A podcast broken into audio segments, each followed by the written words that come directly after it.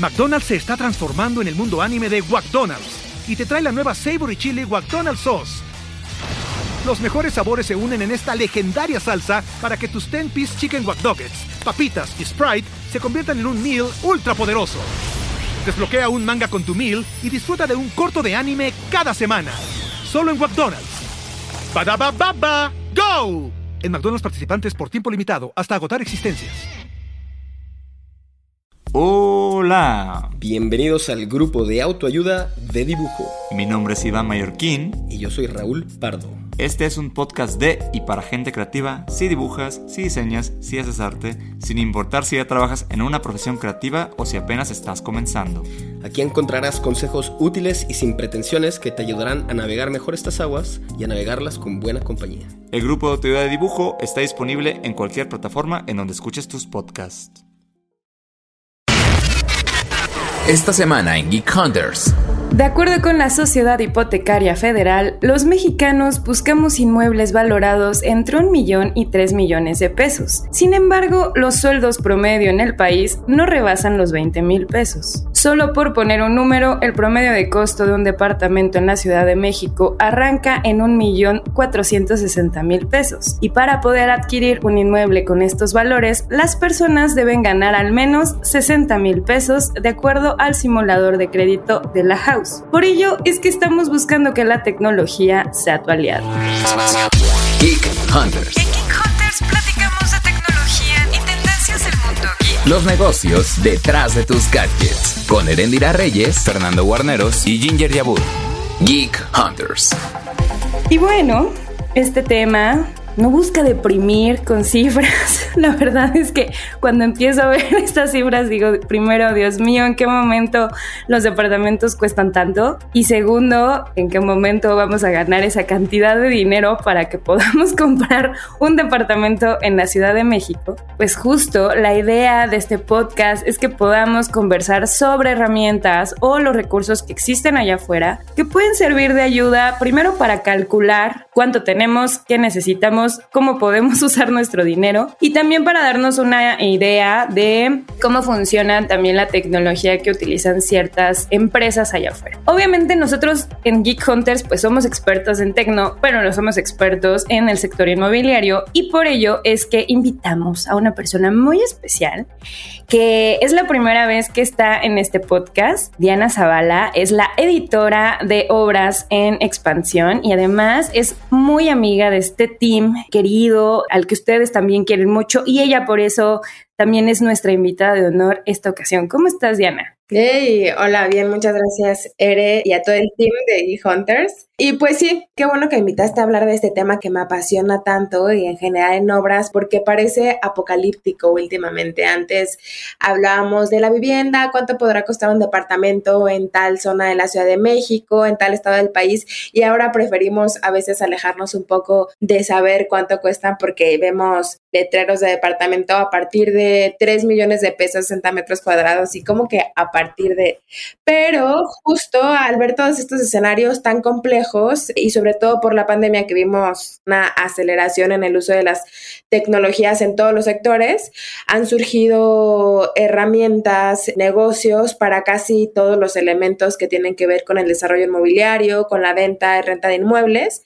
Uno, bien lo comenta, así que es de mis favoritos, son los simuladores de créditos, de pagos para saber en cuánto nos saldría comprar una vivienda en la zona que queremos, del tamaño que queremos, en cuántos pagos podríamos terminar de comprar ese inmueble y así como a estos simuladores hay muchísimas más métodos de poder calcular costos, de encontrar departamentos ideales, etcétera, que ya acá les platicaremos entre lazos. Sí, yo creo que eso es lo primero que muchas veces alguien busca hacer, o sea, como que darse una idea de lo que necesita, de más o menos cuánto necesita ahorrar para un enganche, ver cuánto tiempo se va a comprometer, que creo que ese es el otro gran tema, o sea, existe como, híjole, me voy a comprometer 30 años, 40 años, 20 años mínimo a adquirir un inmueble. Y muchas veces pues estas herramientas te ayudan a ver cuánto es la inversión que vas a hacer primero y también eh, en tener como también la noción de lo que hay en el mercado allá afuera. Creo que todos los que en algún momento hemos tenido el interés por comprar una casa o incluso por rentar un departamento, lo primero que hacemos es ir a Google y buscar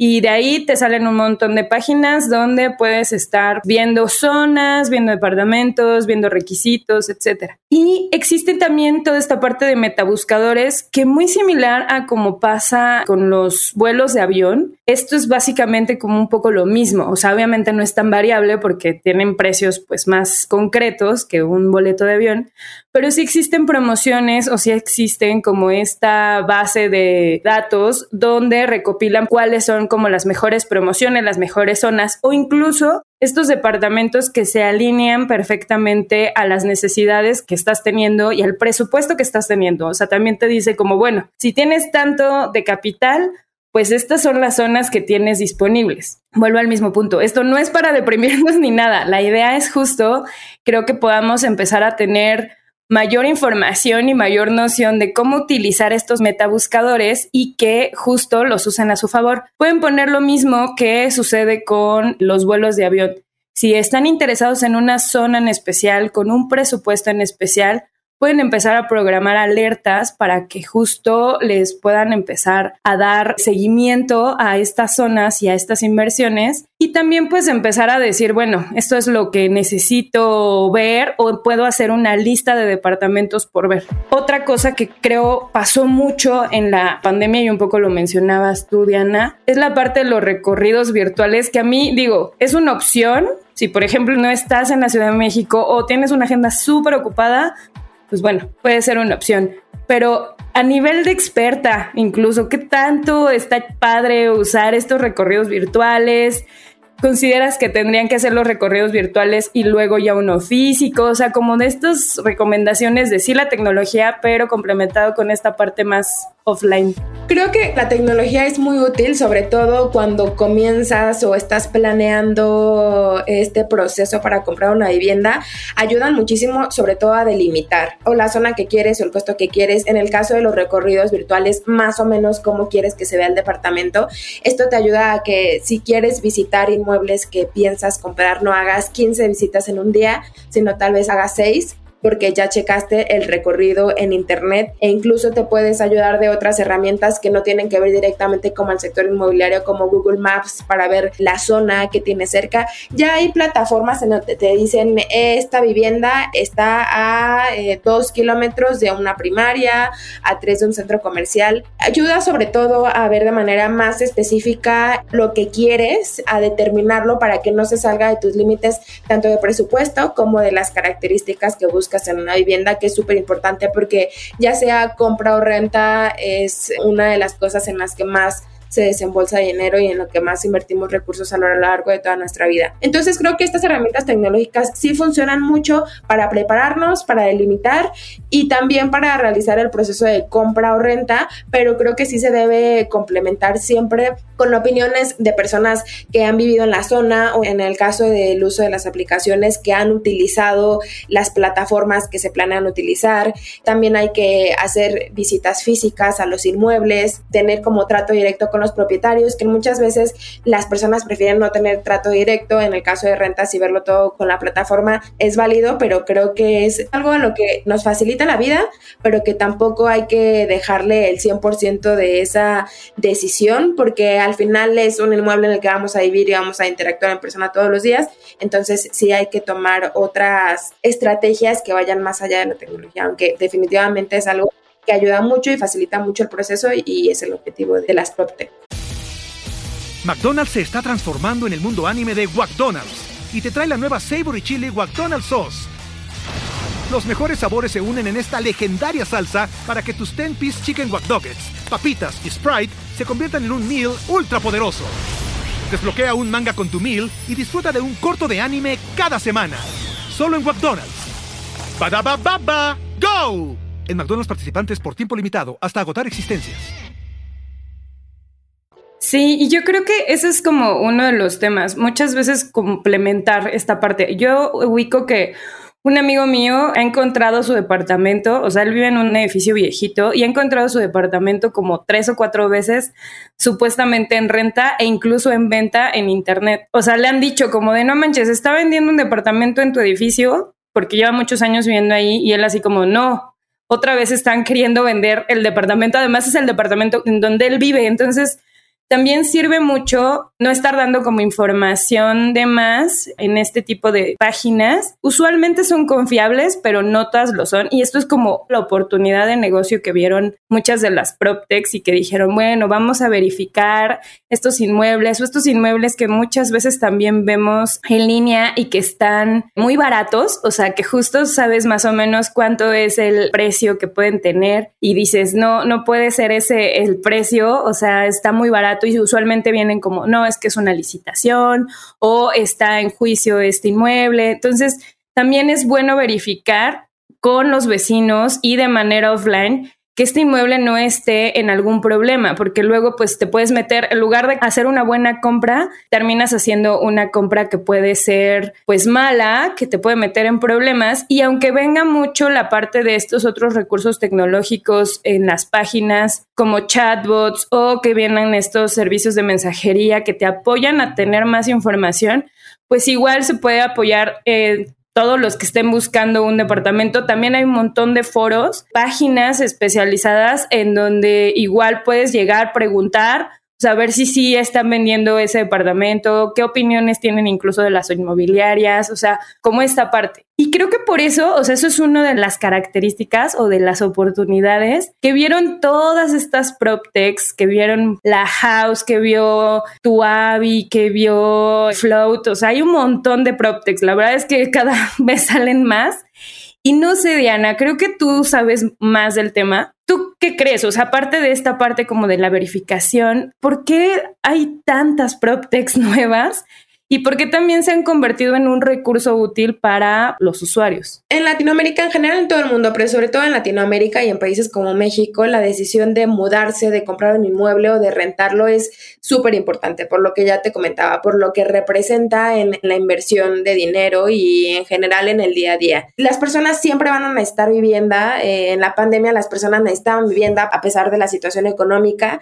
Entonces siempre van a existir este tipo de transacciones, pero en México suelen ser complicadas, suelen tener muchísimos pasos, suelen ser no peligrosas, pero sí dar pie a muchos fraudes. Como ya comentabas, ahora lo podemos ver de manera más gráfica en las plataformas, pero antes ya sucedía que ibas con corredores inmobiliarios que tal vez no estaban tan afianzados o ofertaban inmuebles que todavía no estaban desocupados. Eso sigue pasando, solo que ahora lo vemos en las plataformas.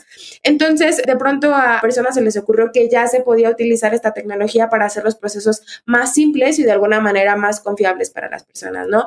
Hablas de estas plataformas que han tenido un gran crecimiento, sobre todo muy acelerado durante los últimos dos años porque resuelven y porque las personas se han adaptado mejor a utilizar estas herramientas tecnológicas, que tú sabes mejor que yo, que surgen porque cada vez ven más cosas que resolver, ¿no? O sea, por ejemplo, el aval, que es algo que es complejo para todas las personas y sobre todo para foráneos que llegan a una ciudad y te piden un aval de la ciudad y no tienen cómo hacerlo. Bueno, pues hay plataformas que dicen nosotros te garantizamos tanto al propietario como a ti que van a haber pagos de renta, que no va a haber un abuso por alguna de las dos partes sin que haya un aval, ¿no? Luego, personas que quieren vender su departamento y se tardaban hasta seis meses en hacer la venta, bueno, pues plataformas como la House, como tu Avi, dicen, no, nosotros en 10 días te lo compramos y ya después nosotros nos hacemos cargo de venderlo por otro lado, personas que desconfiaban de los inmuebles que iban a rentar o comprar y ellos dicen, no, nosotros vamos en persona antes de que tú lo compres, hacemos la evaluación, checamos que todo esté en orden, si algo no está en orden lo arreglamos y después te lo vendemos. Una herramienta que, que ha surgido en los últimos meses es, quiero comprarme un departamento y quiero vender mi departamento, pero ¿qué hago? no? Primero vendo, primero compro, no tengo el dinero y ahora existe esta parte de intercambio. Justo como las plataformas crecen y cada vez tienen un portafolio más grande de inmuebles, dicen, bueno, si compras un departamento de los que tenemos acá en nuestra cartera de propiedades, pues cómpralo, o sea, te prestamos y ya cuando vendamos tu propiedad, pues hacemos ese reingreso del dinero. Entonces es, es justo esto. La cuestión es que como hay tantas opciones y son tan nuevas, más que sean de, desconfiar de ellas, hay que poner atención porque son muy recientes. Entonces, como todos los emprendimientos, se va aprendiendo sobre la marcha, o sea, tienen bases sólidas, pero va evolucionando el negocio y es entonces en donde podemos identificar fallos, sobre todo en ofertas. Hemos visto quejas de que yo ya había apartado este departamento y lo apartaban también otras cinco personas y tal vez te devuelve ese monto, pero pues tú ya habías apartado el departamento.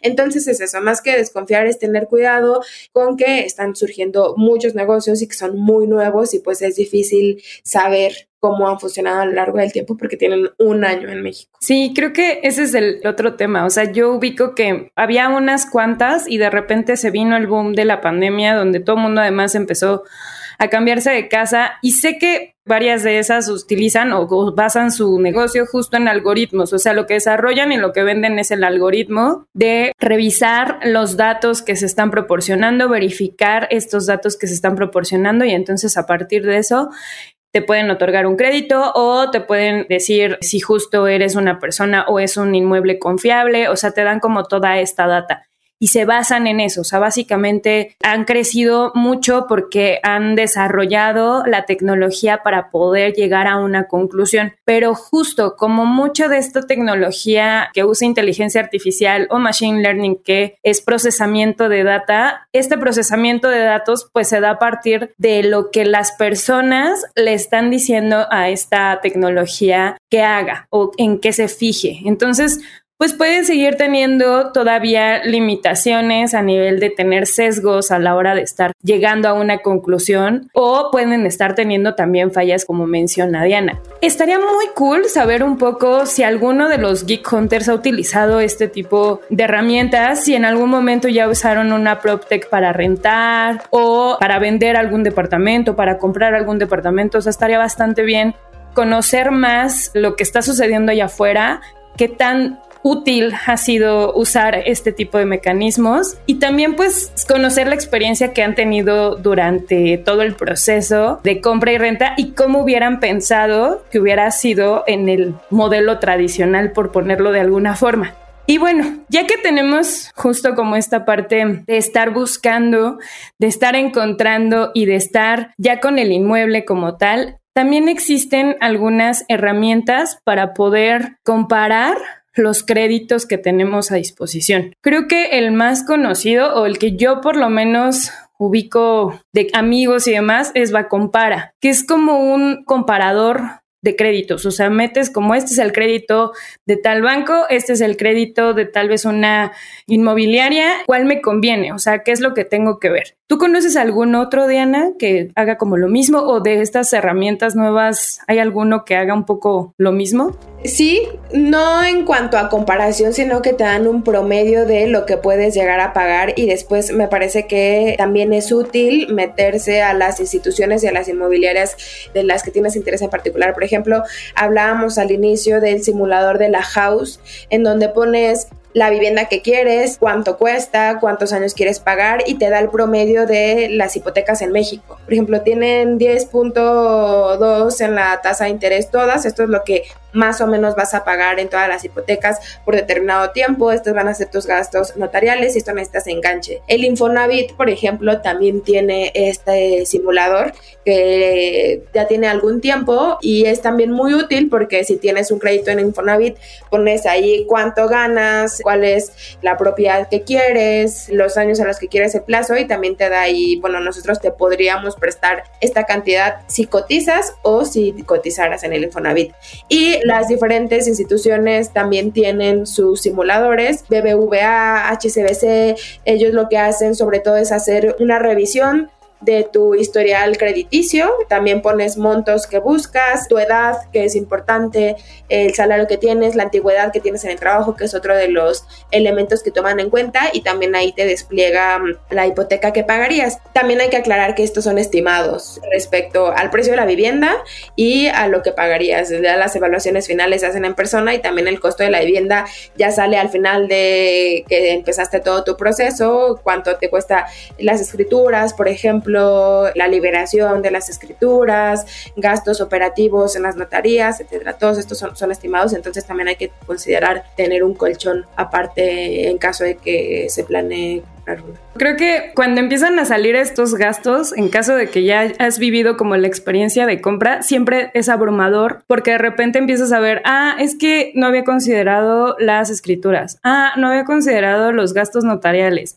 ah, no había considerado como porque muchas veces es como haces luego un primer pago y después das el enganche, o sea, como que es primero la garantía y luego el enganche para que sí salga lo del crédito, o sea, y todo mundo se abruma, ubico que muchos de los amigos que tengo que han dado, vamos, este paso, se abruman así de, es que en qué momento, y creo que también mucho de esto se pueden ayudar un poquito con los simuladores para tener idea de lo que se va a necesitar y que también puedan estar comparando constantemente. Antes era casi, casi de cajón tener que ir a Infonavit, revisar cuánto tenías de puntos para poder ser candidato a un crédito, tenías como muchas trabas, vamos, a nivel de que tienes que estar yendo muchas veces a estar haciendo el trámite. Ahora también la verdad es que se han modernizado estas instituciones, no son 100% modernizadas, o sea, todavía tienes que hacer muchos procesos pues directamente en las oficinas, pero sí han hecho como esta labor de ser más claros a la hora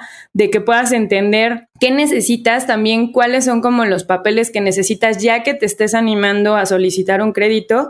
Y también te dicen como incluso qué instituciones te pueden convenir a la hora de hacer algún crédito Cofinavit o de tener estas entidades de crédito que también muchas veces no se conocen, que se piensa que nada más tienes Infonavit o tienes el crédito bancario o el crédito de una inmobiliaria y realmente puedes hacer combinaciones con todos estos. Y la información viene en línea, o sea, solamente es mucho cuestión de buscar en los lugares correctos para poder tener pues más información del tema. Y bueno, poniendo como esta parte del viaje que estás teniendo y que ya lograste tener tu trámite, ya lograste hacer como todo este cambio y empiezas a pagar un crédito como tal. Para eso yo creo que los básicos a nivel como de finanzas personales es ayudarte de muchas de las tecnologías que hay allá afuera, tanto de las tecnologías de tus wallets bancarias, como de algunas aplicaciones de finanzas personales.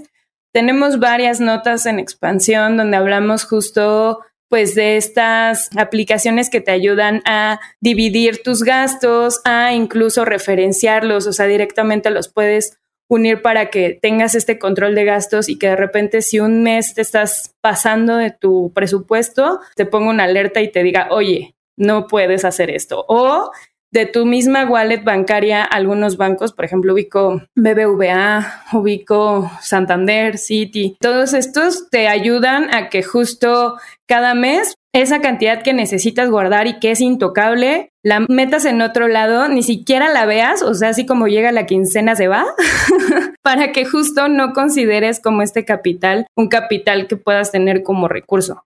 No sé, igual Diana, si tú conozcas alguna otra eh, aplicación que ya en el proceso de estar pagando un crédito, de estar pagando una renta, también sea útil y que igual los Geek Hunters puedan utilizar. Hay sobre todo en renta. Hay aplicaciones que te ayudan para la renta que más que en venta, en venta es más como compras una vivienda a través de la PropTech y tú de manera independiente te encargas de crédito, puedes avisar que estás pagando el crédito, pero ya no hay tanta gestión, justo porque ellos no tienen interacción directa con tu dinero para que no haya estos problemas o responsabilidades que suelen tener las fintech. Pero en el caso de la renta, al ser montos más pequeños, sí se puede. Benvi es una plataforma, por ejemplo, de Quinto Andar. Quinto Andar es un unicornio, es brasileño, que llegó a México este mes y lo que ellos hacen es que en su interfaz tú le pagas a Benvi la renta. Entonces tú puedes meter ahí el dinero y en la fecha determinada del mes en que le toca pagar al propietario, Benvi se lo paga. Pero es como una aplicación tal cual. Ahí pones los recursos y ellos se encargan de que el propietario tenga todo el tiempo su dinero. O para los caseros y caseras también es muy útil porque ellos no saben si inquilino pagó, ellos reciben su dinero, ya Benvi es el que se hace bolas en ese aspecto. Entonces, en alquiler las PropTech son en lo que se meten y en venta a menos que compres directamente con ellos, ¿no? Estas aplicaciones como Flat, ellos lo que hacen es que te compran el inmueble y te lo pagan de contado, entonces no hay tanto esta gestión de crédito y al revés, al comprar y vender a través de su plataforma es más como el dinero en contado y tú ya decides si contrataste un crédito aparte para irlo pagando, si lo vas haciendo así o a través del intercambio tú les pagas el crédito poco a poco, pero ya no se meten tanto en la gestión o guardadito de tu dinero porque ya hablamos de montos más amplios y por más tiempo, ¿no? Y en el caso del alquiler suele ser un año. Qué cool, esos de plano no los conocía y la verdad es que están súper interesantes lo que están haciendo. Me que que necesitas solamente una buena idea para desarrollar una aplicación y para hacerte unicornio, caray.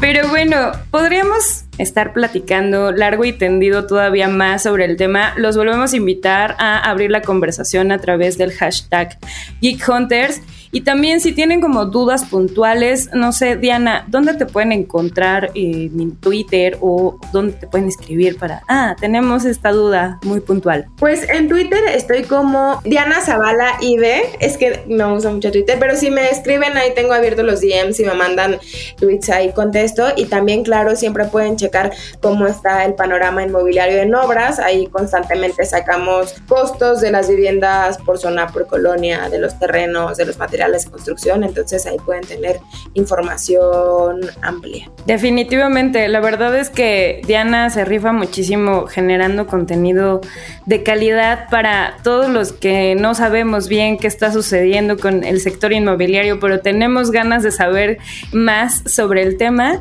Y bueno, ya saben que también pueden hacernos llegar sus comentarios. En mi caso me encuentran como Eresina Eresina en Twitter y como Eres Eresita en Instagram.